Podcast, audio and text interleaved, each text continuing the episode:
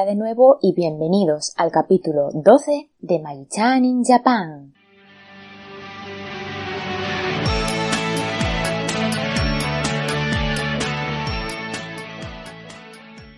Hola, ¿qué tal? ¿Cómo estáis? Yo estoy muy bien. Ahora mismo estoy en Barcelona, como os dije, y como me he traído el ordenador y el micrófono, pues estoy grabando el nuevo capítulo, lo prometido es deuda. Y bueno, nada, me lo estoy pasando bastante bien. Estoy quedando con bastantes amigos y familia.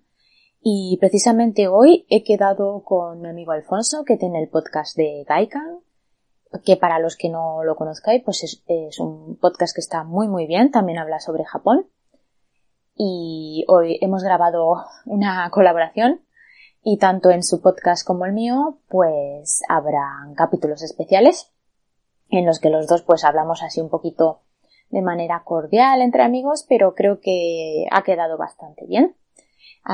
espero poder tenerlo listo pronto para que podáis escucharlo.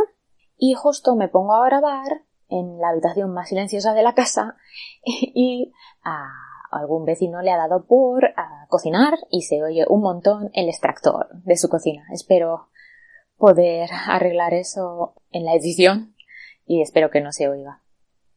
Y bueno, vamos a los agradecimientos. Como siempre, muchas gracias a todos por los comentarios que me habéis dejado en el último capítulo. Sois varios que, los que lo habéis hecho. Estoy bastante contenta con el éxito, podría decirse, de, de este último episodio. Y bueno, de manera así individual, quiero agradecer en esta ocasión a Miguel A, que me ha comentado que es amigo de Alfonso y este ha sido el que lo ha enganchado un poquillo a mi podcast. Entonces, muchas gracias a los dos. También quiero agradecer a Aluados, que era la primera vez que me dejaba un comentario, creo. También a Mario Peralta, que me ha dejado comentarios también en varios podcasts, no solo en el último. Y por último, agradecer a Konichiwa desde Japón. Creo que la persona que me ha dejado los comentarios, si no me equivoco, es Alexa. Muchísimas gracias quiero aprovechar estos agradecimientos para deciros que Konnichiwa desde Japón eh, es un podcast también, eh, es un grupo de cuatro personas, me parece, espero no equivocarme, y su podcast es muy, muy interesante, hablan de un montón de temas sobre Japón, y una cosa que me gusta mucho de su podcast, ya no solo es el, el rigor con el que tratan todos los temas, sino que Cuentan con colaboradores tanto eh, españoles como japoneses y con colaboradores tanto residentes en España como residentes en Japón. Así que os aconsejo que le deis una escucha a su podcast, yo creo que no os decepcionará.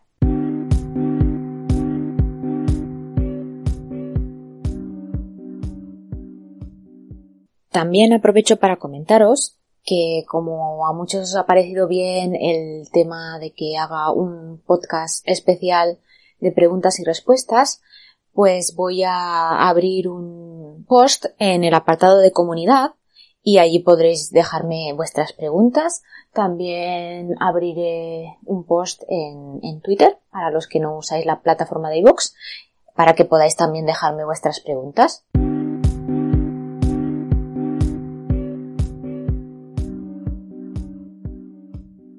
Y bueno, vamos ya al tema de hoy. Bueno, el tema es el mismo de los dos capítulos anteriores. Esta es la tercera parte, es la continuación sobre mi experiencia en una oficina japonesa. Y en el capítulo anterior, pues os conté algunas de las cosas que me pasaron, algunos de los, de los problemas que surgieron cuando estaba allí trabajando y os hablé sobre todo de mm, toda la problemática que tuve con el, sueldo, ¿no? Que tuve que estar ahí regateando para que me siguieran pagando las clases, unas clases que me habían pagado con unos honorarios eh, en concreto y después esos honorarios cambiaron totalmente, bueno, desaparecieron mejor dicho. Y bueno, como os dije, pues ahí no acabó la cosa, surgieron más y más problemas, eh, bueno, eh, una de las cosas que pasaba muchísimo, como ya os comenté en el capítulo anterior, es que siempre me decía que la empresa era, la empresa era pequeña, que económicamente no estaba bien y que por eso no me podía pagar más de lo que me pagaba, ¿no? Mi jefa tenía una gestora que le llevaba las cuentas y cuando venía la gestora, pues eh, entre ellas hablaban sobre cómo estaba ¿no? la economía de la empresa y la gestora siempre le, pues como que le decía que sí, que las cosas no estaban muy bien y le, le asesoraba un poco, ¿no? En todo lo que podría hacer para que esa situación mejorase, ¿no? Y recuerdo que, bueno, en, en esos momentos, pues siempre recuerdo que como que me hacía sentir un poco culpable, ya no sé si era una cosa mía o qué, pero como que sentía un poco como que yo estaba allí ayudando a que esa economía no fuese bien. Me hacía sentir bastante culpable. Eh, cuando estaba hablando con esta gestora, pues siempre me miraba. Realmente yo no sé si estaban hablando de mí porque hablaban un poco en clave, entonces no sé exactamente eh, cuando ella le decía tienes que mejorar este aspecto si se referían a mí o no. Pero bueno, la verdad es que no, no recuerdo ese momento, el momento en el que cuando venía la, la gestora, no recuerdo que yo me sintiese muy bien, ¿no? Y bueno, como os he dicho, pues eso, ¿no? Eh, decían que la economía de la empresa no andaba bien, pero, por ejemplo, eh, algo que se suele hacer con, con frecuencia aquí en Japón, aunque creo que ahora ya está disminuyendo un poco esta práctica, es que muchas veces los empleados tienen que ir a cenar con el jefe, ¿no? Y ella recuerdo que me, invitaba, me decía, bueno, venga, esta noche nos vamos a, cenar, a tomar algo después de trabajar. Claro, a mí no me apetecía nada salir. De hecho, yo en principio yo ya no soy mucho de salir, ¿no? Me gusta ir a cenar con amigos y tal, pero bueno, no es una de mis grandes pasiones, ¿no? Y bueno, y después de trabajar, pues yo estoy cansada. Yo me quería ir a mi casa a descansar, ¿no?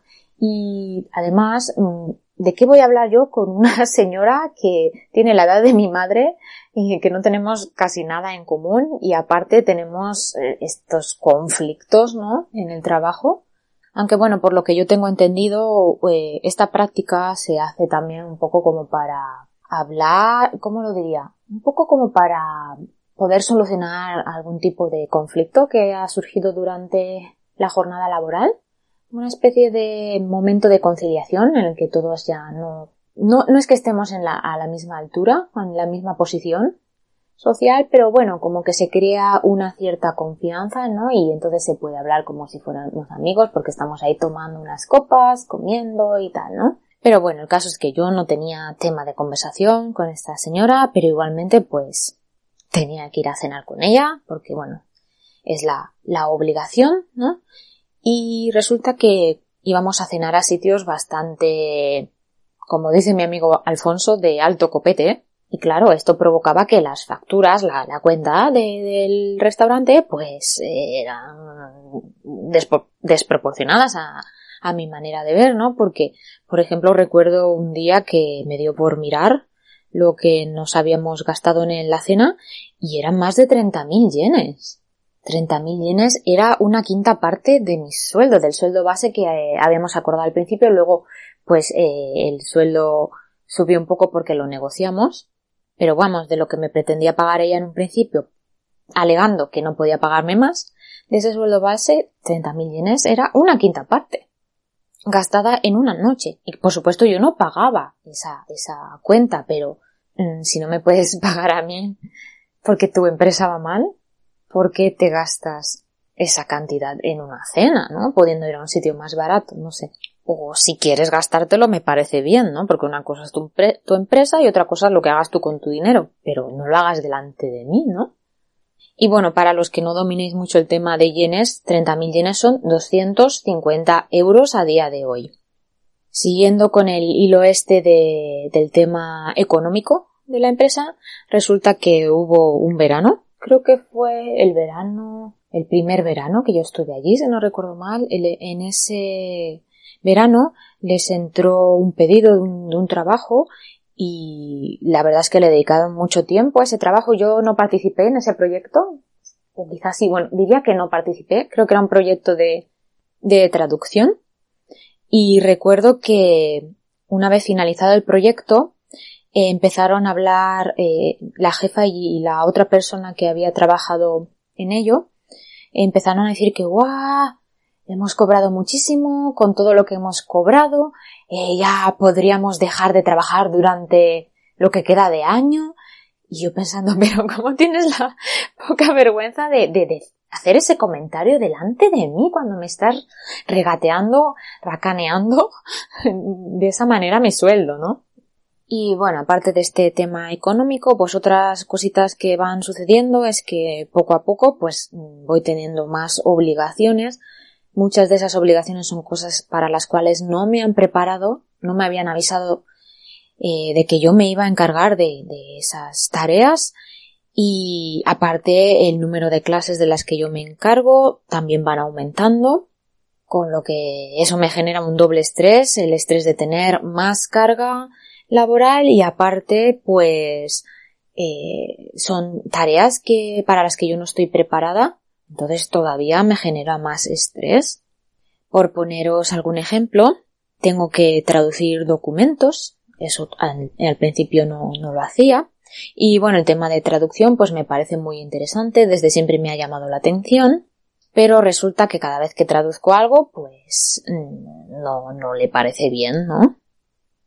Y bueno, sí, yo no tengo experiencia, yo no he estudiado para ser traductora y bueno, sí puedo aceptar las críticas, pero es que era el 100% de las veces que la traducción no estaba bien, le dábamos mil vueltas para ver cómo podíamos traducirlo mejor y bueno, perdíamos una cantidad de tiempo impresionante con eso. Luego, por ejemplo, también tenía que encargarme de las redes sociales. Eso también me gustaba mucho, pero pasaba un poco lo mismo, ¿no? Yo tenía que escribir no solo en español, sino también en japonés y nunca, nunca le gustaba la manera en la que yo me, expresaba en japonés, ¿no? Recuerdo una, en una ocasión que una compañera le dijo a la jefa que yo podría eh, encargarme de, una tarea, pero esa tarea comportaba de nuevo traducir y delante de mí le dijo que no, que yo todavía a mi, a mi japonés le faltaba muchísimo. Así que era mejor que yo no me encargase de eso. Y entonces como ella consideraba que a mi japonés le faltaba muchísimo, que sí, estoy de acuerdo, es posible que le faltara muchísimo, pues me decía que antes de subir yo nada a las, a las redes sociales, eh, que tenía que, ella tenía que revisarlo, revisar el contenido de, de esos textos. Pero claro, ¿qué pasa? Ella siempre estaba muy, muy ocupada y entonces al principio bien, cuando yo le pedía la revisión, pues sí, lo hacía, pero claro, eh, ¿qué pasa? Eh, yo quería eh, tener muy activas las redes sociales, ¿no? Creo que es una herramienta que puede eh, dar muchos beneficios si la sabes llevar de una manera adecuada, ¿no? Te puede eh, servir para comunicarte no solo con los clientes que ya, que ya tienes, sino para eh, atraer a nuevos clientes, ¿verdad? Entonces, como yo creaba muchísimo contenido para las redes sociales, claro, yo le pedía la revisión y llegó un momento que como que parecía que yo estaba molestando al pedir esa revisión, pero era una revisión que ella me había, me había dicho que yo tenía que, que pedir. Y claro, llegó un momento que mmm, me sentía tan mal pidiendo esa revisión que opté por no, no pedirla. Entonces mmm, apenas subía nada a las redes sociales. Si ella no me decía, oye, que has escrito algo para las redes sociales, pues yo, aunque lo tuviese escrito, pues no, no, no se lo decía, no se lo comunicaba, ¿no? Entonces, eso también generaba, ¿no? Hacía, parecía que yo trabajaba menos de lo que en realidad estaba trabajando, ¿verdad? Y bueno, otra de las cosas que yo hacía de vez en cuando, no estaba obligada a hacerlo, pero algunas veces preparaba el té para las compañeras y para la jefa, y bueno, nunca era del, del agrado, ¿no? De ella. No me decía directamente que era una basura, pero siempre hacía algún comentario que llevaba pues en el fondo una crítica. No sé si es que yo soy demasiado sensible, pero bueno, era como me hacía sentir a mí, ¿no? Y bueno, como os he dicho, pues cada vez tenía más uh, tareas y más clases. Y bueno, ya la gota que colmó el vaso fue eh, que un día decidió darme unas clases fuera de mi horario laboral, como lo estáis escuchando, es decir, por la mañana, antes de las 12, y creo que, si no recuerdo mal, creo que eran a las diez y media o once esas clases de la mañana, y eran unas clases que estaban en Yokohama, en una ciudad cerca de la, de la ciudad de Yokohama, en la provincia de Kanagawa, Y esta clase ya no recuerdo bien, no recuerdo si duraba hora y media o dos horas. Bueno, el caso es que no solo estaba fuera de mi horario laboral, sino que estaba tan lejos que yo perdía un tiempo increíble en llegar hasta allí y luego una vez que acababan esas clases yo tenía que ir a la oficina después de esas clases. Tengo aquí ahora delante el móvil una, con una app que te, que te indica el, el tiempo que tardas en llegar a, en hacer el recorrido que tú, que tú le hayas escrito. Y por ejemplo, desde mi casa donde yo vivía en aquel momento hasta la estación donde yo tenía que dar esa clase son 58 minutos. Y eso sin contar el, desplazamiento a pie, ¿no? Desde mi casa hasta la estación y desde la estación de, allí, de aquella ciudad, hasta la casa donde yo daba las clases. Entonces yo perdía más de una hora en ese trayecto solo ida. Y luego a la, a la vuelta eh, veo que son unos 40 minutos de trayecto en, en, tren, pero la casa donde yo daba las clases no estaba muy cerca de la estación, creo que quizá eran, eh, no recuerdo bien, pero más de 10 minutos caminando. Así que casi que se me iba otra hora en la vuelta. Es decir, mirar la cantidad de horas extras que yo estaba haciendo mm, casi gratuitamente. Estas clases eran una vez a la semana, por suerte, afortunadamente. Pero algo que me dejó muy en shock fue que la jefa me comentó que ella estaba pensando en darme muchas más, eh, muchas más clases de este tipo. O sea, ella tenía pensado que yo trabajara todos los días desde la mañana hasta la noche. El hecho de que yo hiciera 40 horas eh, a la semana, de hecho hacía más porque como os conté también trabajaba los sábados, que no estaba escrito en mi contrato, el hecho de que yo hiciera 40 horas o más a la semana no eran suficientes para que yo tuviese un sueldo decente, porque la premisa que, ella ponía decía que para poder pagarme como era debido, ella era consciente, bueno, me decía a mí que le daba mucha vergüenza eh, el sueldo que ella me estaba pagando a mí, que no era un sueldo decente, o sea, imaginaos si ella misma lo reconocía, que lo miserable que era ese sueldo, y su premisa era esa, ¿no? Que para poder pagarme como era debido, un, sueldo decente, digamos, eh, claro, ella pues me iba a dar muchísimas más clases, ¿no? Y me lo decía de una manera como que yo me tenía que sentir orgullosa de eso. Pero yo no estaba nada orgullosa porque, bueno, para mí, eh, trabajar más de lo que está escrito en tu contrato laboral no es algo normal. No sé lo que penséis vosotros, pero mm, yo no lo veo bien, ¿no? Y de hecho no creo que sea legal. Y bueno, ahí ya es cuando yo pensé, mm, esto se está desbordando, eh, va a llegar un momento en el que voy a estar eh, casi como una esclava y, hay que pararlo, porque es que no, no puede, no puede seguir así y de hecho eh, encontró, claro, ella estaba buscando clientes como una loca. Recuerdo que hacía llamadas continuamente, también buscaba por internet. Recuerdo una vez que también salimos a la calle a repartir folletos a la gente que pasaba. En fin. Y encontró una, una empresa, que era un bufete de abogados, eh, que estaban interesados en recibir clases de español porque creo que tenían algún tipo de comercio o negocio con países latinoamericanos, no, quizá era México, pero no lo recuerdo bien. Entonces los abogados de esa empresa querían aprender español y un, día llegó a la oficina de la jefa y me, me, comentó eso, ¿no? Que había un bufete de abogados que quería recibir clases de español y esas clases eran por la mañana otra vez fuera de mi horario laboral. En ese momento yo pues me negué porque yo ya tenía suficiente con esa clase en, Kanagawa, cerca de Yokohama, y le dije claramente que yo no quería encargarme de esas clases y se lo tomó muy mal y recuerdo que me dijo pues ya me encargo yo. Y fue ella la que, junto con otro profesor, que no recuerdo dónde lo conoció, eh, se encargaban de las clases de los abogados. Y recuerdo que cada vez que volvía de esas clases, en voz alta eh, se quejaba, me decía que cómo le dolía la espalda, porque claro, la pizarra era muy grande y tenía que estar borrando continuamente, ella era muy bajita, y eso le provocaba un dolor de espalda inmenso.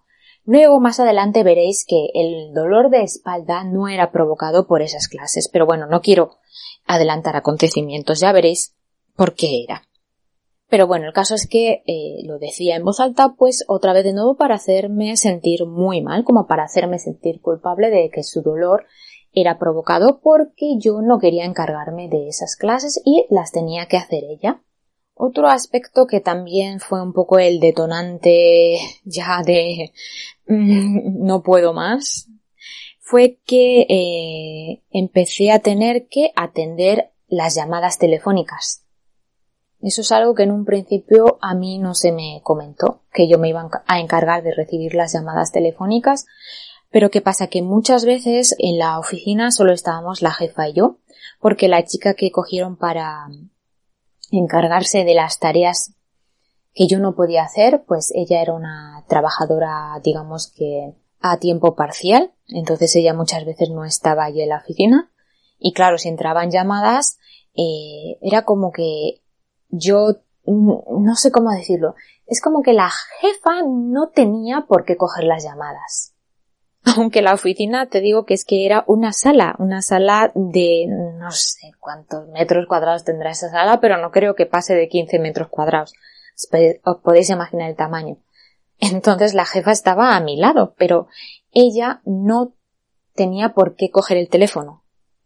Entonces, claro, como solo estaba ella y yo, pues llegó un momento que me dijo, oye, tienes que coger el teléfono porque yo no tengo por qué atender a las llamadas. Primero tienen que pasar por ti y si es una llamada que tú crees que a mí me puede interesar, pues me la pasas. Y si tú crees que es una llamada que yo eh, no debería atender, porque a lo mejor es algo que me va a molestar, por ejemplo, es una persona que me quiere vender algo que a mí no me interesa, pues tú tienes que rechazar a esa persona para y así yo no, eh, mi trabajo no se ve interrumpido por esa llamada. Pero claro, ¿qué pasa? No sé si habéis, habéis estudiado alguna lengua extranjera, me imagino que sí. Lo más difícil de, de cuando estás estudiando una lengua extranjera, cuando la estás aprendiendo, es hablar por teléfono. No sé si os habéis dado cuenta, pero yo creo que es el punto final, digamos, una vez que ya dominas bien bien el, el idioma ya puedes pasar como esa fase, digamos, pero cuando todavía estás en el proceso de aprender esa lengua es, es, es terrible, de verdad, hablar por teléfono, no se lo deseo a nadie. ¿Y por qué? Porque tú no estás viendo la cara de la otra persona. Cuando tú hablas con una, con otra persona, el lenguaje no verbal es súper importante, te ayuda a recibir un montón de información y, aparte, claro, al no verle la cara no puedes ver los gestos que hace y no puedes verle los labios, entonces hay un montón de información no verbal que no estás recibiendo. Y luego, aparte, claro, el sonido. No es lo mismo escuchar a una persona cara a cara que escucharla por un teléfono. Se pierden muchísimos, muchísimos matices. Entonces, ¿qué pasa? Que yo cada vez que cogía el teléfono no me enteraba de absolutamente nada, porque para empezar la otra persona no sabía si yo era japonesa o no. Es lo, un poco lo mismo, ¿no? Eh, no, él no está viendo mi cara. Entonces, claro, él me habla, pues, como le habla a, a, un japonés, ¿no? Entonces, pues, yo descolgaba, decía la frasecita que había que decir, y la persona al otro lado del teléfono, pues me decía, me llamo bla bla bla bla bla y, eh, llamo porque bla bla bla bla bla soy de la empresa bla bla bla bla bla Así, súper rápido. Claro, yo no entendía nada, pero es que nada. No podía ni siquiera captar el, el nombre, no llegaba a, a, entenderlo. Y claro, como no entendía nada, eh, yo me quedaba un, poco paralizada. Entonces yo le daba el botón de, de mute, de silencio, digamos, y eh, le decía a la jefa, oye, no he entendido lo que me ha dicho, te paso la llamada. Claro, os podéis imaginar las caras que me ponía, ¿no? De desaprobación. Pero bueno, es que no le quedaba más remedio que eh, coger esa llamada, porque eso los dábamos ella y yo.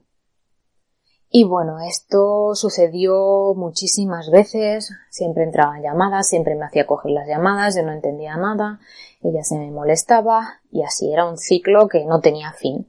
Entonces, un, día empezamos a hacer como una especie de roleplay, digamos, a, a ensayar, ¿no? Entonces ella pues hacía como que era el cliente, llamaba por teléfono, me decía la frasecita y yo pues tenía que decir mi, la respuesta y tal, pero claro, es que eso no es un contexto real y las situaciones que se podían dar eran muy diversas, claro.